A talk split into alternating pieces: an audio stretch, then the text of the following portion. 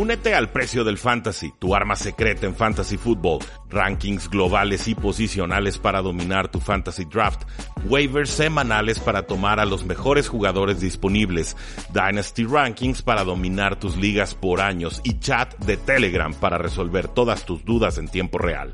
Visita stam.store diagonal precio NFL o da clic al link en este episodio para suscribirte.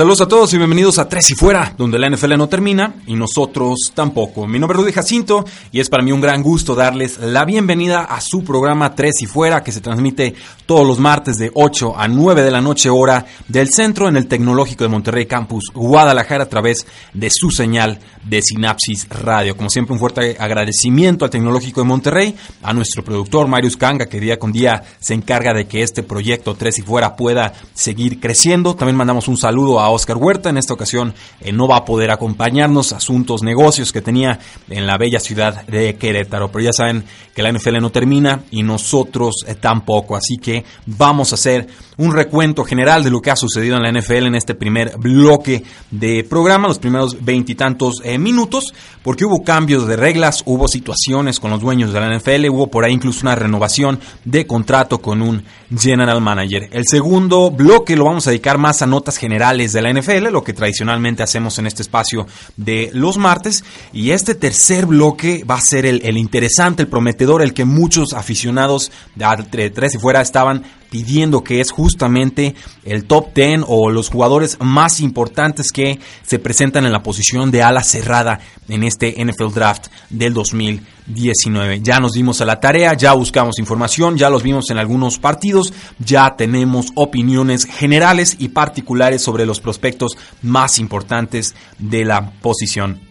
Eh, antes de eso, no olviden seguirnos en todas nuestras formas de contacto. Estamos en Facebook, estamos en Twitter, estamos en Instagram, ya estamos en YouTube. Búsquenos, suscríbanse, subiendo contenido semanal.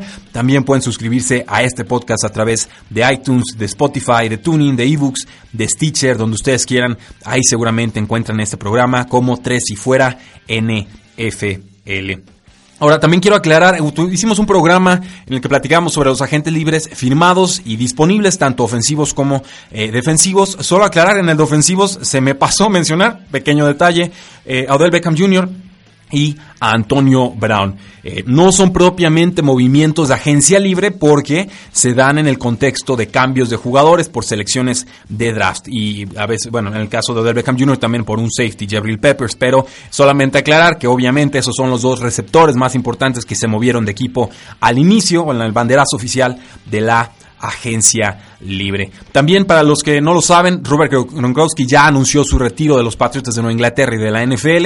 Le dedicamos unos 15-20 minutos en el podcast del día del lunes para que se suscriban, para que lo descarguen y para que nos digan qué opinan al respecto. El día de hoy simplemente diré que no culpo a Gronkowski, una fantástica carrera, pero a lo largo de su trayectoria tanto colegial como profesional se ha sometido a tres cirugías de espalda, a cuatro cirugías de brazos, a una cirugía de ligamento cruzado anterior, a múltiples conmociones y además lesiones tanto de, de cuádriceps como de tobillo y de tendón de Aquiles. Entonces es un jugador que es tan poderoso como eh, no quiero decir proclive a lesiones, simplemente eh, pues, es un cuerpo muy grande, muy físico, es un estilo de juego muy rudo y obviamente los defensivos tienen que ponerse al tú por tú para poder detenerlo y en muchos casos resultaba en lesiones. Nueve años de carrera de Robert Gronkowski, se retira a los 29 años, uno de estos eh, retiros prematuros por llamarlos de alguna manera, aunque para mí ya nueve años son toda una vida en la N FL. Entró Robert Gronkowski al draft del 2010 con una condición de hernia eh, muy molesta, un problema de disco herniado y en 131 juegos de entonces a la fecha pues ha tenido toda clase de lesiones. Pero decía en el programa del lunes y lo retomo el día de hoy, eh, para mí Robert Gronkowski es el ala cerrada más dominante de esta generación y también el mejor ala cerrada de la historia. Eh, yo sé que hay, hay muchos que le, cantan ahí la, victoria a Tony González, otros vi que mencionaban a Jason Witten, a Kellen Winslow, Eh, Ozzy Newsom, algunos también lo estaban invocando, Antonio Gates, eh, todos son fantásticos, fantásticos jugadores. Incluso por ahí salía Mark Bavaro, que era una especie de proto-Gronk, un Gronkowski antes de Gronkowski. Eh, yo me quedo con Gronk, creo que no ha habido mejor amenaza profunda en mucho tiempo, un jugador muy completo, bloqueado por aire, bloqueado por tierra, etcétera. Si quieren mayores opiniones y estadísticas al respecto, ahí está el programa del el lunes. La NFL anunció que el juego inaugural de la temporada NFL 2019 será, eh, no será más bien con los Patriotas de Nueva Inglaterra, campeones al Super Bowl. En esta ocasión serán los Green Bay Packers enfrentándose a los Osos de Chicago. Esto el septiembre 5 en jueves, en Thursday Night Football Kickoff. Y esto en el contexto de la temporada número 100 de la NFL. Preguntaban algunos, bueno, ¿cómo que temporada número 100 si vamos en el Super Bowl 54? O sea, ¿cómo, cómo, está eso? Hay un desfase ahí. Eh, pues recuerden, la NFL lleva mucho tiempo. la, era del Super Bowl es eso, es una era, pero no es toda la historia de la NFL como tal. Entonces, obviamente los directivos, la NFL, el comisionado, pues juegan con estos dos calendarios, ¿no? Los tiempos desde el inicio del Super Bowl a la fecha y los tiempos desde el inicio propiamente de la NFL como tal a la fecha, que obviamente no empieza con todos los equipos que tenemos en estos eh, momentos. Lo tradicional es que juegue el campeón del Super Bowl, no será así. Ahora eh, parece que los Patriotas de Nueva Inglaterra estarían jugando en el Sunday Night Football con un rival a confirmar. Y obviamente esto de los Osos contra los Packers es porque es quizás la rivalidad más añeja que puede ofrecer la NFL en estos momentos. Eh, claro está, ambos partidos, tanto el de kickoff como el Sunday Night Football, se van a estar transmitiendo a través de la señal de NBC. Ahora, también hubo eh, junta de dueños y hubo junta del comité de competición. ¿Cómo funciona esto? El comité de competición se juntan unas ocho personas, entre dueños, coaches, eh, directivos, etcétera. Eh, hacen una serie de propuestas, las votan entre ellos y las que son aprobadas se escalan o se llevan entonces al grupo de dueños, que son un grupo de 32 dueños de la NFL. Y ahí, para que un cambio de reglas sea aprobado, tiene que recibir el sí de 24 personas. Entonces necesitas tener una mayoría de tres cuartas partes para que tu moción que llega del comité de competición sea aprobado en la junta de dueños. Dos reglas fueron aprobadas y las dos son muy importantes, pero voy a empezar por la que no fue aprobada y era la propuesta de los Denver Broncos de reemplazar las patadas cortas por un intento de cuarta y quince. Eh, si se hubiera realizado esto al estilo de la AAF, que ya está implementando esta, esta estrategia o esta nueva clase de reglas, eh, seguramente hubiera sido un intento de cuarta y quince desde la propia yarda 25. Eh, y obviamente creo que ahí aumentan las probabilidades de que los equipos conviertan esa cuarta y quince, que es más fácil convertir un 15 yardas en una oportunidad que recuperar una patada corta. Finalmente, los equipos de la NFL deciden que esto no procede, que no interesa este cambio. Entonces, eso queda descartado, sonó ahí en la rumorología de posibles cambios.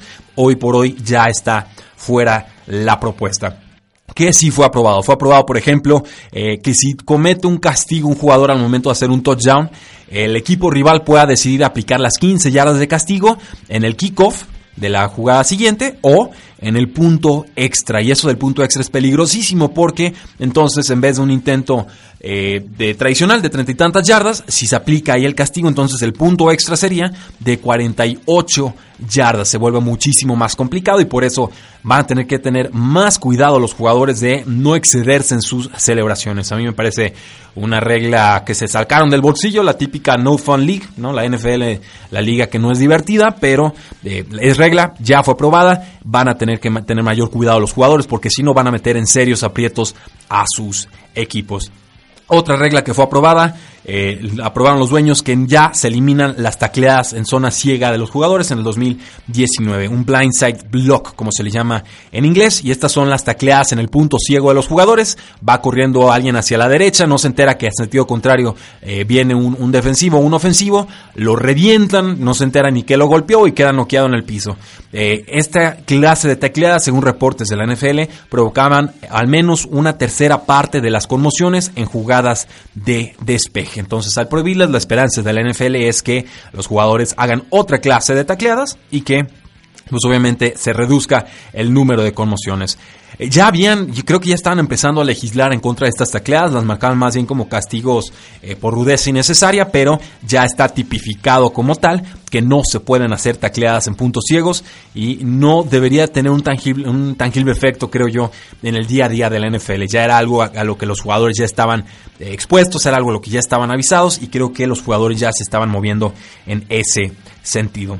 Pero el cambio de regla más importante, el más controversial, el que más pleito parecía eh, provocar, el que decía el dueño de los gigantes John Mara que era muy poco probable que se aprobara, lo cual solamente demuestra lo desconectado que está de su equipo y de la NFL, pues bueno, fue que ahora sí se van a poder revisar las interferencias de pase tanto ofensivas como defensivas que se marquen y que no se marquen. E-, ese y que no se marquen es la parte clave de esta regla. Por supuesto, este tema sale a flote después del juego entre los Santos de Nueva Orleans y los Ángeles Rams, eh, partido por la final de la NFC en el que los Santos creo que ya tenían ganado el partido, no se marca una interferencia de pase muy muy obvia de Nicole Robbie Coleman y entonces se continúa el partido y entonces los Rams sacan adelante el encuentro.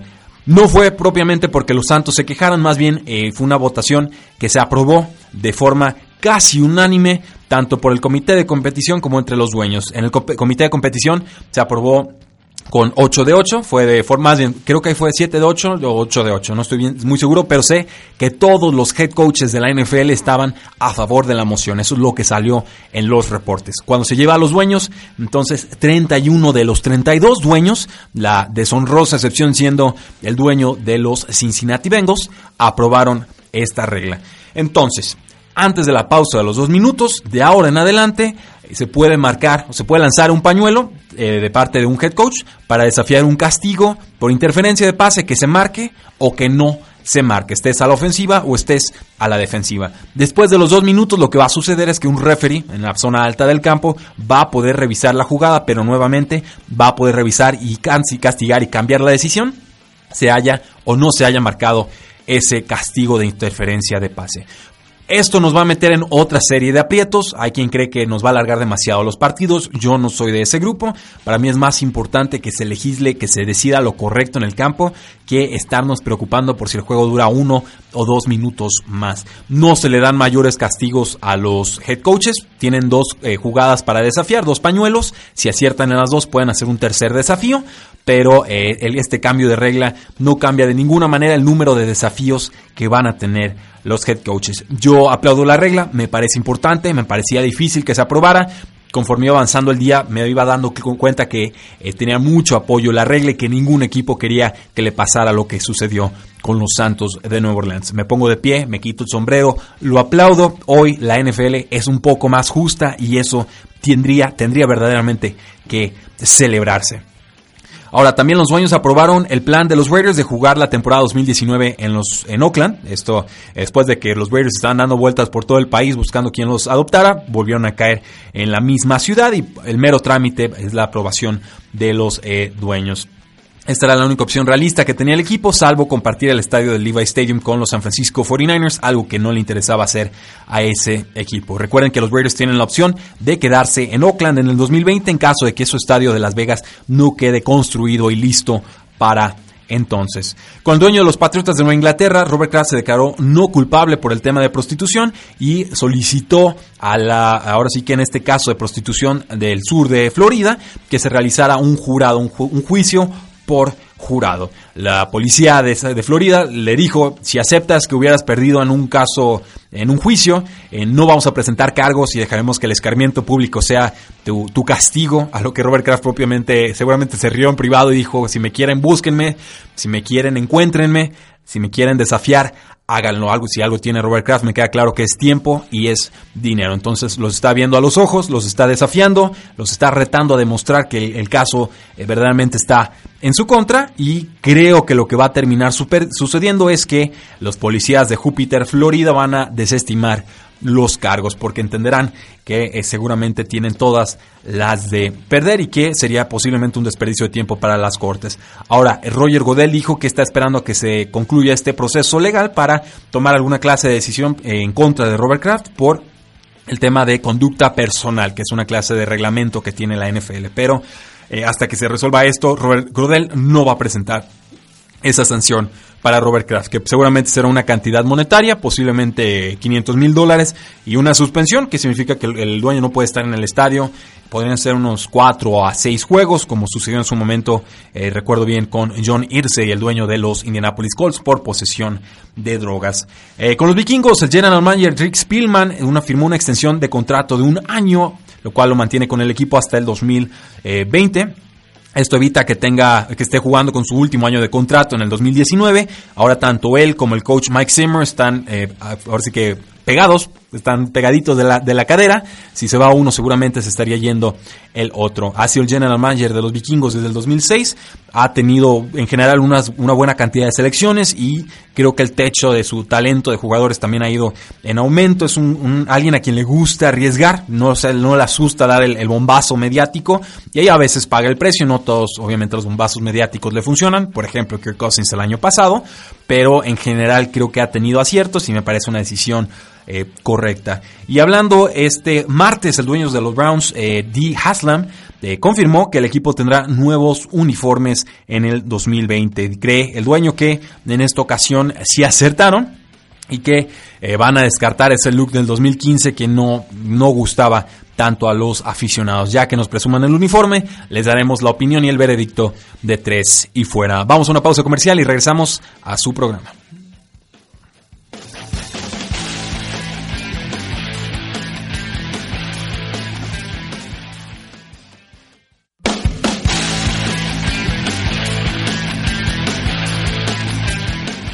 Regresamos a Tres y Fuera, vamos a platicar sobre noticias generales de la NFL, pero no sin antes darle las gracias a todas las personas que nos están acompañando y que se están dando de alta en nuestro video de Facebook Live. Recuerden todos los martes de 8 a 9 de la noche, hora del centro, aquí pueden llegar a hacer sus preguntas y participar con todo el elenco. Nos saluda Ángel eh, Márquez. Bob Sanz, Green Bay 13 campeonatos, Osos 7 campeonatos, así es, por eso eh, vamos a tener ese juego inaugural. Eh, dice Ángel Márquez, mejor juguemos eh, Tocho Bandera. Creo que no le gustaron mucho los cambios de regla. Oscar J.A., saludos desde Costa Rica. Go Broncos, un fuerte abrazo y suerte a los Broncos la próxima temporada. Andrés Landero, saludos Rudy, un fuerte abrazo Andrés. John Balak, eh, muchachos, buenas noches, saludos desde Bogotá. John Balak, un constante, una constante en este programa. Se agradece que estés aquí. le hacemos el comercial, ¿cómo no? Oscar J.A. dice, los invitamos a seguir la página Yarda 506 TV, un programa hecho por aficionados para aficionados. Para que vean que no somos celosos, compartimos el, espacio. Creemos que hay, que eh, afición para todos y estilos para todos los gustos. Síganlos Yarda 506 TV. No tengo el gusto de seguirlos, pero eh, claro que los voy a revisar saliendo de este programa. Roberto Madrid, ¿de acuerdo a lo que el, contrato de los 49ers que, eh, que le falta para ser contendiente? Eh, de acuerdo a lo que contrató, ahí nos faltó un acento. De acuerdo a lo que contrató los 49ers, ¿qué le falta para ser contendiente? Primero que se mantenga sano su coreback. Jimmy Garoppolo tiene que estar sano. La línea ofensiva tiene que responder. Necesitamos encontrar un pass rusher. Eh, creo que por ahí eh, Joey Bosa, digo, Nick Bosa es el, el candidato ideal si es que les llega pero eh, hay también muchas carencias, creo yo, en la secundaria. Entonces, a mí no me molestaría bajar posiciones para acumular más picks y entonces eh, tratar de llegar más reforzado en temporadas futuras. Eh, Bob Sands dice lo de Kraft, not to do about nothing. Sí, creo que finalmente, y lo dije en su momento, a mí me tiene sin cuidado si alguien de 77 años le quiere pagar a una mujer de 50 por servicios sexuales. Sinceramente, su vida personal como guste. Entiendo que hay algunos estados en los que es ilegal, en otros no. sus vidas personales, mientras sea su libre y espontánea voluntad, ¿quién soy yo? Para juzgarnos. Dice, Oscar J. Una suspensión basura para Kraft. Es muy difícil castigar a los dueños. Una suspensión de dueño, pues, ni que fueran corebacks, ¿no? No, no, no lo resiente el equipo como tal. Eh, Víctor Solano también se hace presente. Daniel Romero Reyes, saludos. Eh, dice Víctor Solano, Rudy, es muy bueno el podcast, lo recomiendo, es directo, no das basura comentarios sin sentido. Eh, gracias, de hecho, si empezamos este proyecto es porque en algunos espacios más públicos y más conocidos, a veces los comentarios no eran de nuestra entera satisfacción, entonces decimos tomar em, cartas en el asunto, tomar las riendas de, de, una programación que le diera a los aficionados lo que realmente quieren. Muchísimas gracias por tus muy amables comentarios. Ángel Márquez, vamos por unos tacos, Rudy. Yo nunca le digo mal a unos tacos, este, vamos, cuando, cuando gusten. Ciudad de México, Guadalajara, Veracruz, este, Monterrey, Tijuana, San Diego, ahora sí que si de repente viajamos, inviten tacos y van a ver si nos juntamos. Víctor Solano nos echa la cerveza y dice salud. Eh, Roy Soriano Cool también hace, se hace presente en el programa. John Balag dice gracias por la publicidad. ¿Y qué piensas para el pick 10 este año, Oscar? Eh, por ahí estaba viendo mock drafts. Aprovechamos. A una a la cerrada no le quería nada mal a los Broncos. Tanto pues ahí con el asunto de Jeff Herman, que lo renuevan, creo, pero con Jake Bott también muy lastimado, no, terminan de dar la tecla con esa eh, posición. A mí me gustaría que los Broncos tomaran una ala cerrada, creo que por ahí eh, Hawkinson podría ser el jugador eh, ideal, pero obviamente esa es una de muchas necesidades que pudieran tener los Denver Broncos.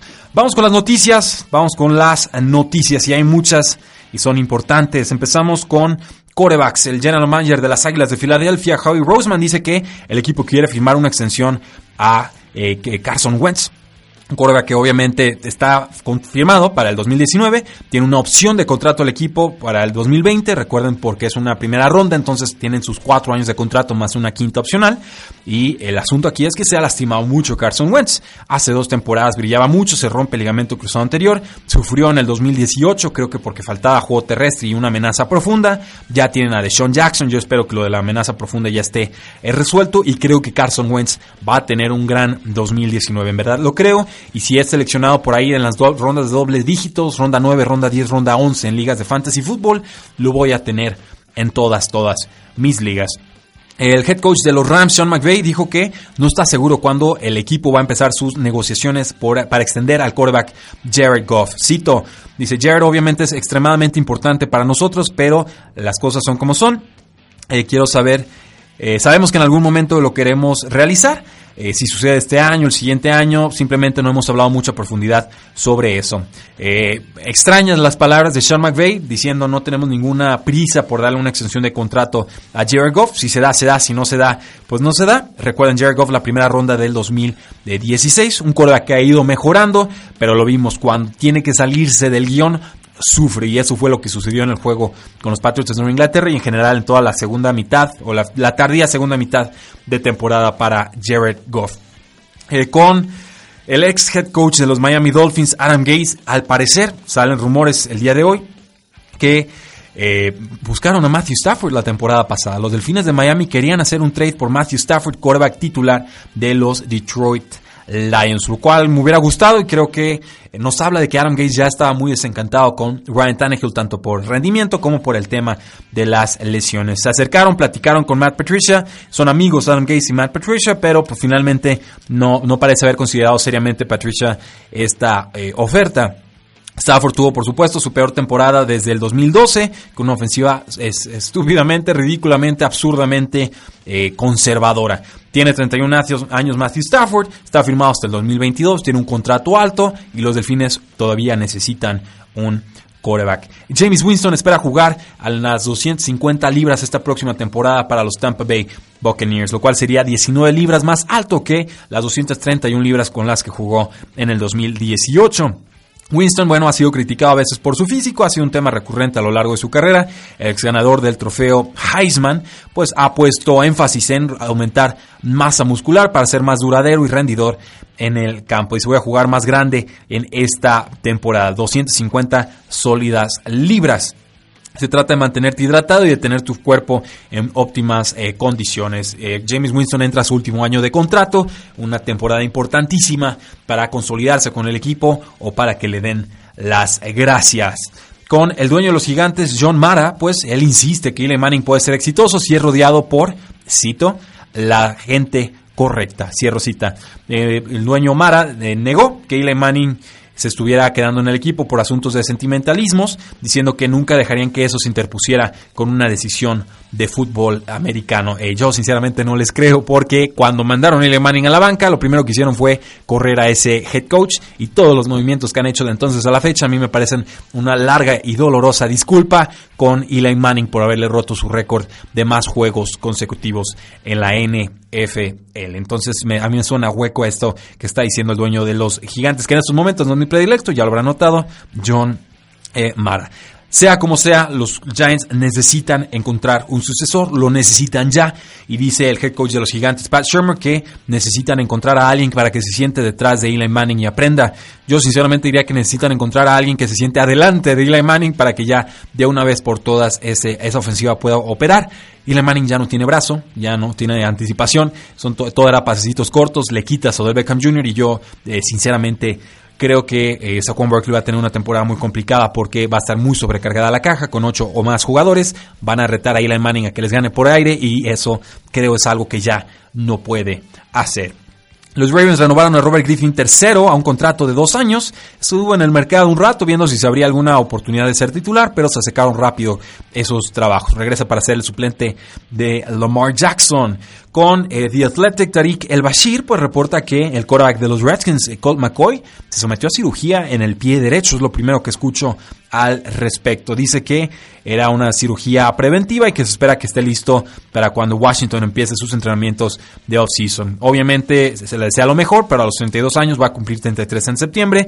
Pues hay un periodo de recuperación y no hay ninguna garantía de que Colt McCoy esté listo para entonces. De ser así, entonces Case Keenum sería de facto el quarterback titular del equipo. Eh, algunos comentarios del pueblo me, me aquí Vamos viendo. Eh, Oscar J. Sigo la página y hasta ahora puedo ver el live podcast. Enhorabuena y para adelante. Nos apoyamos entre fans. Claro que sí, Oscar. Muchísimas gracias. Diego Martínez, hashtag Bosa to the Bay. San Francisco lleva un año detrás de él. Eh, Oscar J. dice Jake Bott y Fumagalli a las cerradas están en reserva lesionados. Por eso cortaron a la COS, que ahora es de los Patriotas de Nueva Inglaterra. Lástima, pero hay opciones. Coreback o defensive end para los Cards en el pick 1. Creo que va a ser coreback o lo mejor para ellos sería vender esa selección y bajar para acumular picks. Eh, Diego Martínez dice, los Rams que tienen espacio salarial infinito, así pareciera, tienen un manejo bastante bueno del espacio salarial. Eh, Oscar J. pregunta, ¿ves a los Jets haciendo más este 2019? Yo creo que van a vender su tercera posición global en el draft y van a acumular selecciones. Eh, mm, dice Roy Soriano, cool, amigo, ¿y qué pasó con Daniel Mendola? Siempre sí lo echaron de los Delfines. Sí, eh, se fue de los Delfines de Miami después de una temporada y firmó con los Detroit Lions, si no me falla la memoria. Con noticias de corredores, Jay Ajayi está lastimado, siguen discusiones su recontratación con las Águilas de Filadelfia, pero eh, tiene, se sigue recuperando una ruptura de ligamento cruzado anterior. Su agente Drew Rosenhaus cree que estará listo para la temporada regular, pero no mucho antes que eso. Entonces está en alta duda su participación para la semana 1 y va a tener que demostrar que está sano para que algún equipo se anime a firmarlo con el general manager John Lynch, eh, pues dijo que Jerry McKinnon va a permanecer con los 49ers en el 2019. Esto después de, especulaciones, eh, diciendo que podría ser vendido o incluso cortado tras la llegada de, Tevin Coleman de los Atlanta Falcons a los San Francisco 49ers. 3.7 eh, millones de dólares le van a tener que garantizar de salario a Jerry McKinnon en el primero de abril, pero ya todo parece indicar que sí se queda con el equipo. Entonces tenemos un tridente ahí medio extraño, creo que son casi cromos repetidos, con Matt Breda y Jarek McKinnon y ahora con Tevin Coleman, los tres buenos corredores, pero normalmente jugadores a los que yo tendría en un rol secundario de change of pace o, como corredores 1, 1B, no necesariamente como los 1A. Eso va a ser una de las situaciones más difíciles a navegar en el fantasy football. Eh, con el head coach de los Osos, Matt Nagy, dice que Jordan Howard tiene un rol en la ofensiva, pero que siempre está abierto a un cambio de jugador.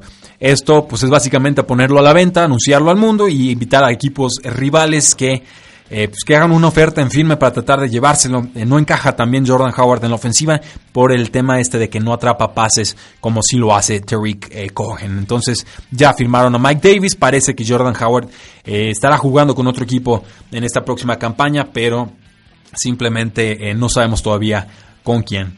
Los Rams renovaron a Malcolm Brown en un contrato de dos años y 3.25 millones de dólares. Yo creí que ya se iba. Finalmente sí deciden igualar la oferta que le hizo Detroit y con eso lo mantienen a su agente libre restringido. Jugó bien con snaps limitados cuando se lastimó Todd Gurley en las últimas campañas, pero eh, finalmente esto lo hizo detrás de una de las mejores líneas ofensivas en toda la NFL. CJ Anderson, quien fue suplente en, la postemporada de los Rams, eh, sigue siendo agente libre y podría todavía regresar al equipo.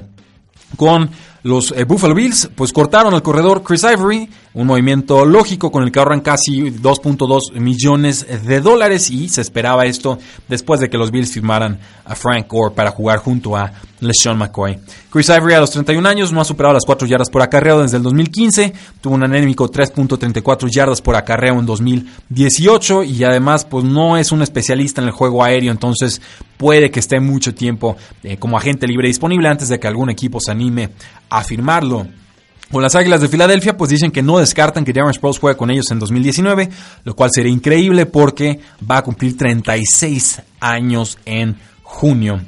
Con los Broncos dicen que Philip Lindsay se sigue recuperando de una lesión grave de muñeca y que no va a estar listo para los OTAs o entrenamientos de pretemporada. La meta es que Philip Lindsay, que superó las mil yardas como corredor no seleccionado en el draft novato, que esté, esté listo para el training camp y no necesariamente para esa primera fase que son los eh, OTAs.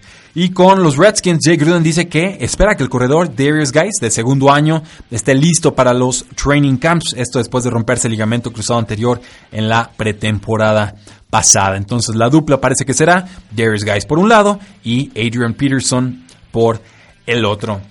Eh, con noticias de receptores, Julio Jones ya está próximo a firmar una extensión importante de contrato, con lo cual estaría cobrando alrededor de 20 millones de dólares anuales, en lo que será un contrato a 4 o 5 años. Se convertirá seguramente en el receptor mejor pagado de toda la NFL en eh, sueldo anual. Este contrato también se espera que incluya alrededor de 50 a 60 millones de dólares en nuevo dinero garantizado. Recuerden que Julio Jones expresó muchas molestias el año pasado por el contrato que tenía, no estuvo en entrenamientos del equipo hasta los training camps y finalmente ambos equipos, eh, ambos partes, perdón, aceptaron reestructurar su contrato con la promesa de que en este 2019 ya le ofrecerían un contrato nuevo. El receptor de 30 años de Alabama, pues ha sido líder de la liga en yardas aéreas el año pasado, Superó la marca de las mil yardas por tercera vez en su carrera. Va a un ritmo frenético. Es un jugador, jugador poderosísimo. A mí me fascina. Creo que va a acabar sí o sí en el Salón de la Fama.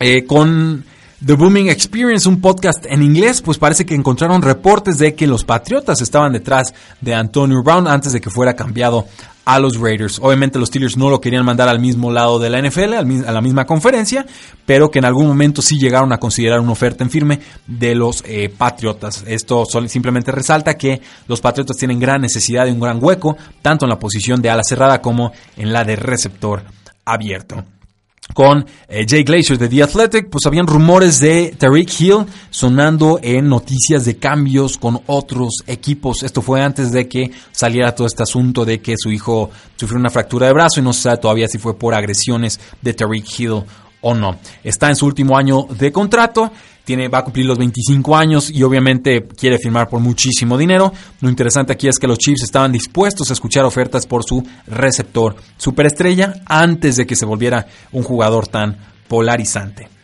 Con los Tampa Bay Buccaneers, el head coach Bruce Arians dijo que Chris Godwin puede convertirse en un jugador de 100 recepciones.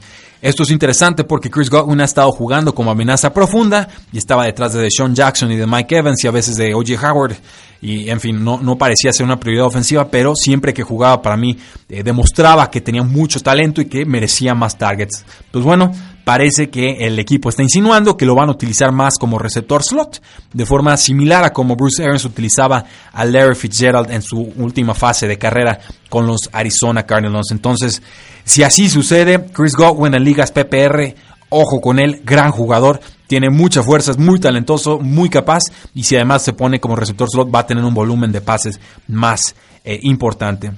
Si están en ligas de dinastía, traten de conseguirlo. Si están en ligas de redraft o ligas tradicionales, pues simplemente recuerden el nombre Chris Godwin y traten de conseguirlo en rondas tardías. Con eh, los Seahawks, el head coach Pete Carroll dijo que Doug Baldwin se va a someter a una cirugía de hernia en este próximo abril, por lo cual su tiempo de recuperación va a prolongarse después de también someterse a cirugías de rodilla y de hombros. Va a ser su tercera operación en este off-season. Entonces, atrapó apenas 50 pases para 618 yardas, a pesar de toda la lesión de la temporada pasada. Se prolonga su tiempo de recuperación.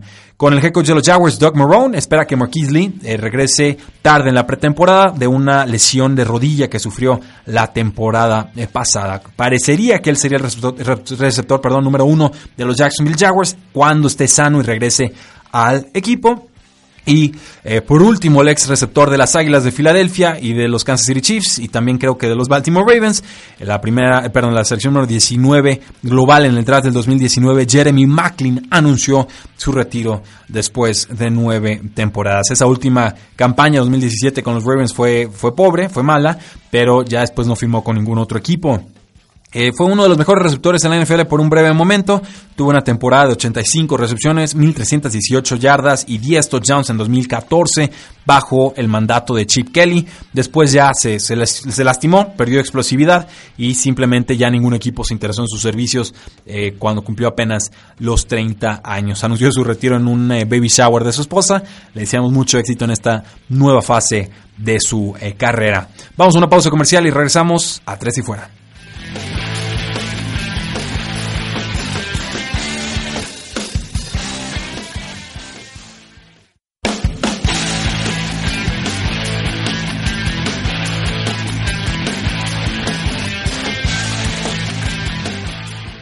Regresamos a tres y fuera y ahora sí vamos a entrarle de lleno a la posición de alas cerradas en este NFL Draft 2019. Pero antes vamos a seguir leyendo sus preguntas. Nos dice Diego Martínez o comenta, con San Francisco lo que más me preocupa es la defensiva. En cuanto a la ofensiva, todo lo que llegue estoy tranquilo. Si le gustó el jugador a Shanahan es por algo.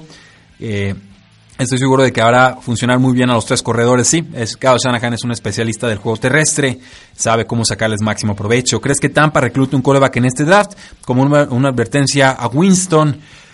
Eh, creo que hay tantas necesidades apremiantes y creo que coreback este año no lo va a hacer. Si consiguen uno, creo que serán rondas más eh, tardías. No los voy a usar una primera o una segunda selección en esa posición, pero eh, si quieren un coreback tendrían que pagar eh, caro. O sea, normalmente un, un, quarterback fuera de las primeras tres rondas es un quarterback que no suele trascender en la NFL, pero mi primer instinto me dice que no, que van a reforzar otras posiciones.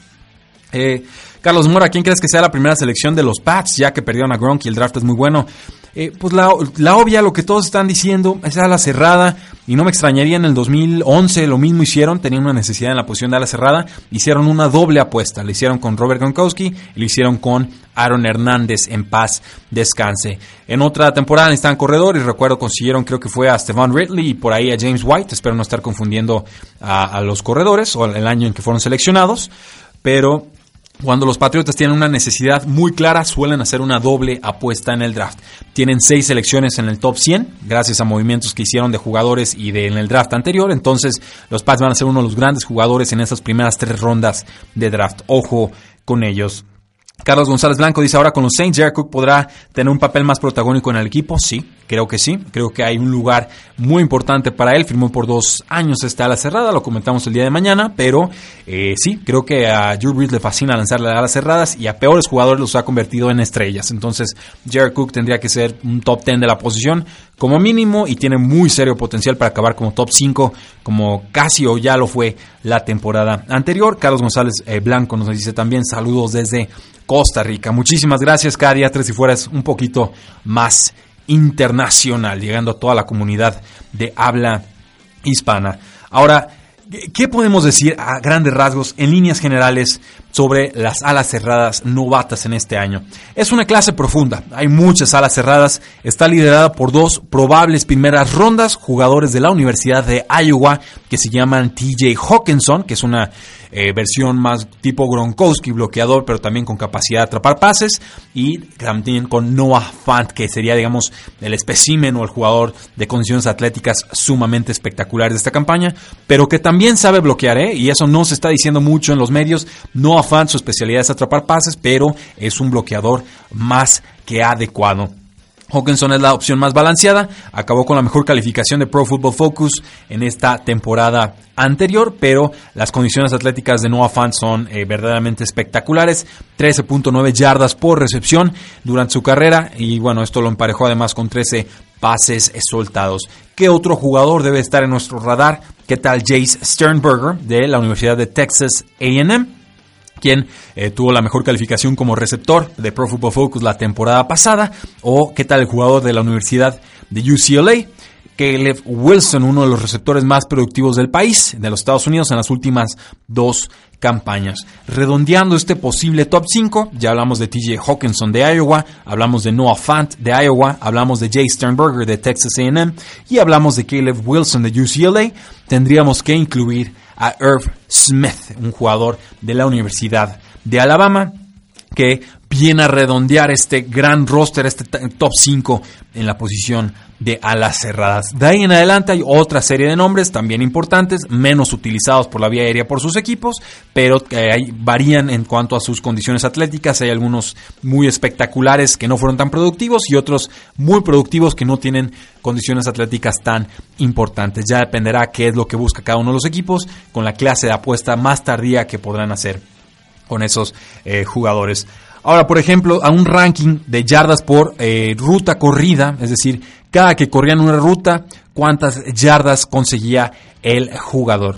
Ojo, esto es cada vez que corre una ruta, no cada vez que le lanzan un pase o que recibe un target. Entonces simplemente está eh, considerando todas las ocasiones en las que un equipo usa una ala cerrada en el juego aéreo, le lance o no le lance los pases. Yardas totales por aire lo divide por su número de eh, rutas que corre y eso nos da un ranking. En primera posición aparece eh, Caleb Wilson de la Universidad de UCLA y lo hace con 2.56 eh, yardas por ruta corrida, es un gran número, y empata con el jugador de Alabama, Irv Smith Jr., también con 2.56 yardas por ruta corrida.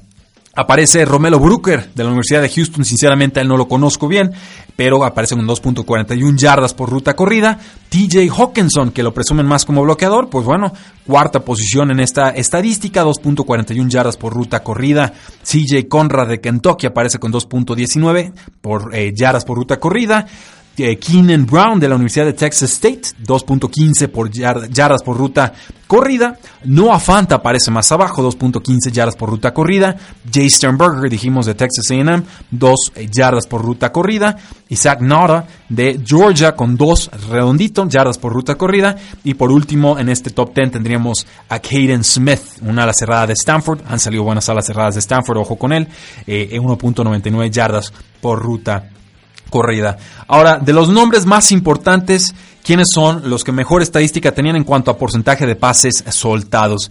El primer nombre de importancia que veo es el de TJ Hawkinson de Iowa, soltó apenas el 2% de sus pases. Isaac Nora de Georgia, 3.23% de sus pases. CJ Conrad de Kentucky, 3.23 también por ciento de sus pases. Jason Berger eh, muy utilizado en la vía aérea. Él sí empieza a subir un poco más su número, 5.77% de sus pases soltados. Dawson Knox de Ole Miss, también alas cerradas importantes han salido de Ole Miss. Eh, Evan Engram, por ejemplo, él tiene 6.25% de sus pases soltados. Erm Smith Jr., quien es serio candidato para ser tomado al final de la primera ronda, 6.38% de sus pases soltados. Josh Oliver de la Universidad de San Jose State, 6.66% de sus pases soltados. Y el número más peligroso por aquí podría ser el de Noah Fant de Iowa, 9.3% de sus pases soltados. Caleb Wilson de UCLA también tiene número alto, 9% de sus pases no atrapados.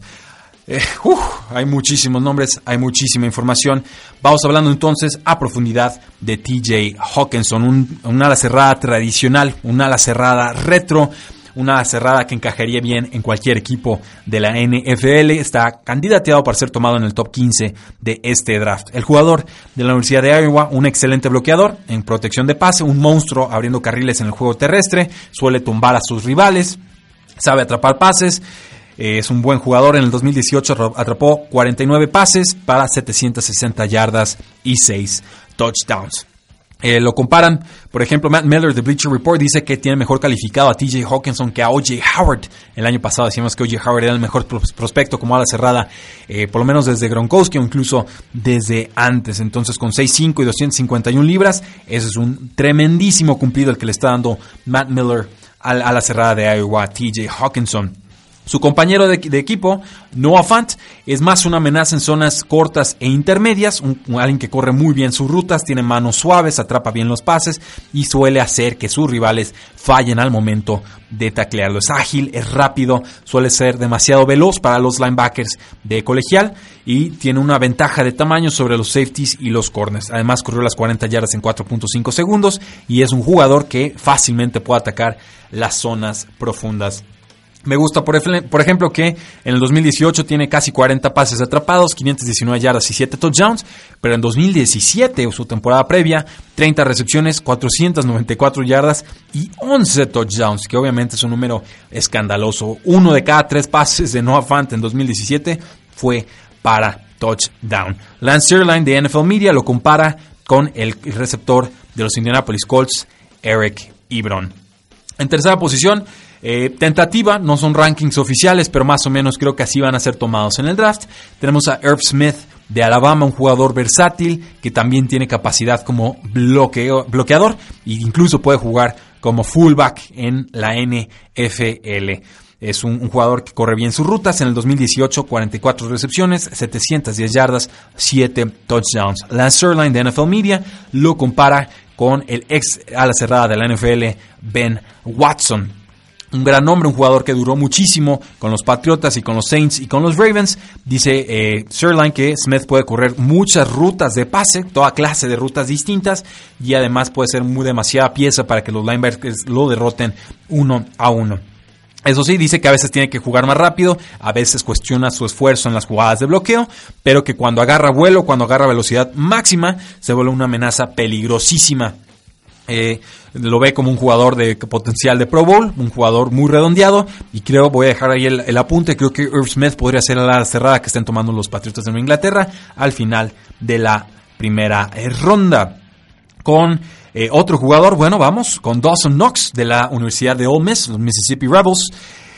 lo compara un NFL Scout anónimo con eh, bueno, más bien dijo que tiene atributos como de perro, como de perro agresivo. Le gustó su actitud. Dice que no tuvo muchos targets, pero eh, que simplemente atribuye esto a que vea muchos jugadores en la ofensiva de Olmes y no es una, una que un detrimento específico del jugador. Mide 6'4, pesa 254 libras, muestra esfuerzo al, como bloqueador por el juego terrestre, pero que los equipos de la NFL seguramente lo utilizarán más como receptor no brilló en el Scouting Combine, está en ese grupo de segunda tanda de alas cerradas en esta clase del 2019, pero aquí obviamente hay mucha más proyección porque vean cómo decaen sus números comparado a los anteriores.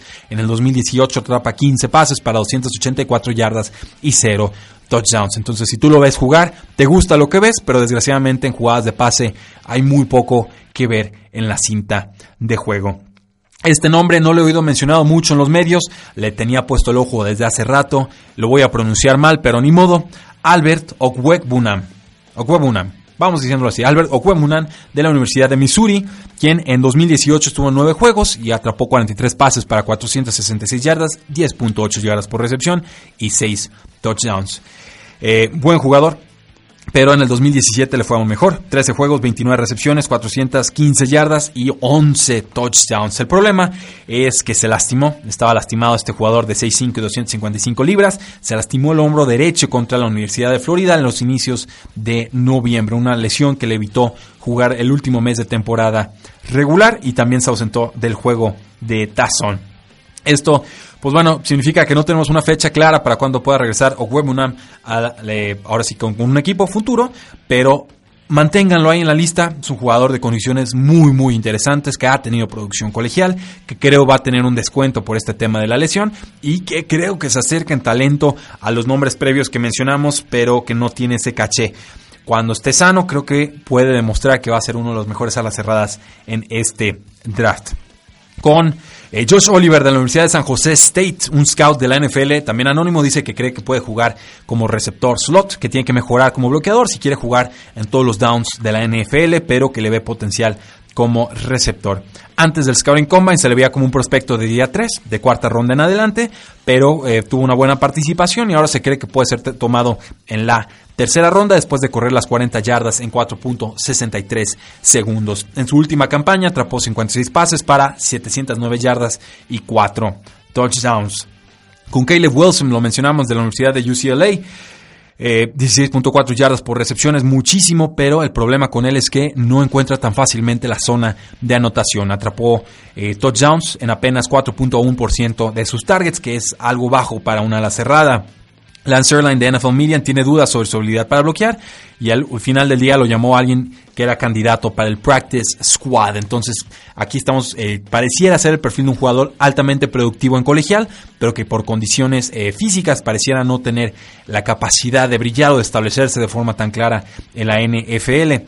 Fue rápido, midió 6'4, 240 libras, corrió las 40 yardas en 4.56 segundos. El segundo tiempo más rápido, solo detrás de Noah Fant. Pero obviamente eh, Lance Sherline tiene dudas sobre si se traduce realmente esa, esas condiciones atléticas a su estilo de eh, juego.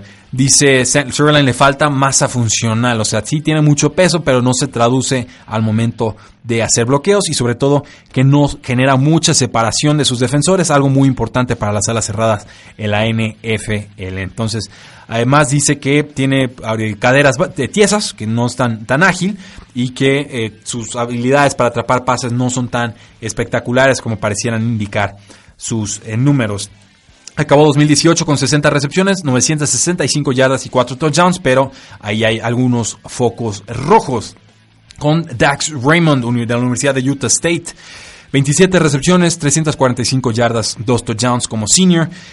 Eh, fue invitado al, Senior Bowl, el Reese's Senior Bowl, y tuvo una buena participación, creo que, que brilló es capaz de ganar de forma vertical y es capaz también de atrapar pases cuando hay mucho tráfico, cuando tienen los defensores encima ahí ha estado subiendo posiciones, por lo menos en, los medios, en la rumorología, podría ser un candidato para ser tomado en el segundo día del draft. Con Jay Sternberger de la Texas AM, eh, Eric Edholm de Yahoo Sports lo proyecta como un jugador de tercera ronda, mide 6'4, 251 libras, explotó en el 2018 promediando 10.7 yardas por targets y anotando 10 touchdowns en su primera temporada de, eh, con los Texas AM. Una ala cerrada que empezó en Yuko, que podría atrapar entre 50 a 60 pases cada temporada y que eh, tiene algunas limitaciones, pero ha sido tan productivo que probablemente algún equipo se va a animar en la segunda o en la tercera ronda. Se va a entrevistar con equipos de la NFL y sabemos que tiene entrevistas con los Packers, los Lions, los Vikings, los Dallas Cowboys, los Texans, los Seahawks y los Kansas City Chiefs a lo largo de las próximas dos o tres semanas. Salvo los Kansas City Chiefs, todos esos equipos tienen una necesidad importante de una ala cerrada y serían buenos lugares para que llegara como novato. Eh, Smith de la Universidad de Stanford, eh, Matt Miller de Bleacher Report, cree que es un jugador de cuarta ronda, no tiene... Eh, pues vamos sí que es un bloqueador físico, tiene buenas manos, se le critica que no tiene tanta velocidad, que es un, que corre sus rutas de forma muy, muy recta, no, no tiene tanta eh, agilidad lateral, no genera tanta separación. Y sí, definitivamente el draft demostró que no era un jugador tan ágil. Acabó calificado como el octavo percentil en las pruebas de Spark, que te miden tu altura y tu peso y lo contrastan contra tus eh, resultados en las pruebas físicas. Entonces, según estas pruebas de Spark, 92% de las alas cerradas históricamente, desde que se lleva este registro de, de Spark, tuvieron mejor Scouting Combine que Caden Smith de la Universidad de Stanford. Después de un pobre Scouting Combine, probablemente sea una selección de tercera eh, de tercer día de draft, cuarta ronda en adelante. Eso sí, en 2018 tuvo 47 recepciones, 635 yardas y 2 touchdowns. Zach Gentry de la Universidad de Michigan corrió las 40 yardas en 4.90 segundos en el Scouting Combine. Ojo con él, ¿eh? Tiene, mide 6'8, pesa 265 libras. Sería de las alas cerradas más altas en la historia de la NFL, pero no es tan fuerte en condiciones atléticas tuvo 11.2 yardas por target. Eh, terminó relativamente bien en una métrica que se llama eficiencia marginal. Terminó en tercera posición como receptor. No es un bloqueador de élite. Eh, va a estar difícil por eso. Mide 6'8 y no bloqueas, pues está canijo, ¿no? Pues cuál es tu rol en el campo. Pero por lo menos eh, fue lo suficientemente eficiente como receptor para que algún equipo se interese en sus servicios. En 2018 tuvo 32 recepciones, 514 yardas y 2 touchdowns. Eh, Foster Moreau de la Universidad de LSU. Eh, bueno, Matt Miller lo llama como una especie de jugador rudo, un grinder, alguien que le gusta ensuciarse las manos. Mide 6'4, 253 libras. Parece uno de los mejores prospectos de día 3, uno de estos sleepers que pueden ir escalando posiciones. Puede convertirse en una cerrada número 2 de varios equipos de la NFL según el reporte de Matt Miller. Se le considera como una ala cerrada que bloquea, pero corrió las 40 yardas en 4.66 segundos, que es bastante, bastante bueno. Lance Sterling de NFL Media lo compara con Logan Paulsen, que es un veterano de 9 años en la NFL, pero que nunca ha sido una amenaza importante como receptor. En 2018 termina con 22 recepciones, 272 yardas y 2 eh, touchdowns. No se preocupen, caballeros, tres nombres más y nos vamos. Trevon Wesco de West Virginia Mountaineers. Lance Erline de NFL Media lo compara con, eh, o más bien dice que es un prospecto de desarrollo, o sea, no le falta mucho, no está listo, es un prospecto polarizante, a algunos les gusta, a otros no. Matt Miller de Bleacher Report cree que es un jugador de 6'3 y 267 libras que sería un titular de 10 años en la NFL. Entonces, a él sí le gusta, le gusta cómo extiende las manos, cómo le mete picotazos a los rivales con jabs, ahora sí con jabs rudos, y dice que entre sus fortalezas, el bloqueo se encuentra en ellas. Entonces, el problema aquí es que bloquea bien, pero como receptor queda, eh, queda un poquito más a deber. Eh, ataca bien como con sus rutas, pero le falta algo de instintos en eh, atacando los espacios. Entonces sabe correr sus rutas, pero a veces no aprovecha los espacios que le dejan los defensores. Probablemente es una selección de día 3 en el NFL Draft y se podría reconvertir a una especie de fullback y o alternar ahí con la posición de ala cerrada. Termina 2018 con 26 recepciones, 366 libras y un touchdown. Eh, Isaac Nora de Georgia, un hombre que había sonado como una especie de sleeper, pero sus pruebas de Scaring Combine fueron de lo peor que yo he visto en mi vida.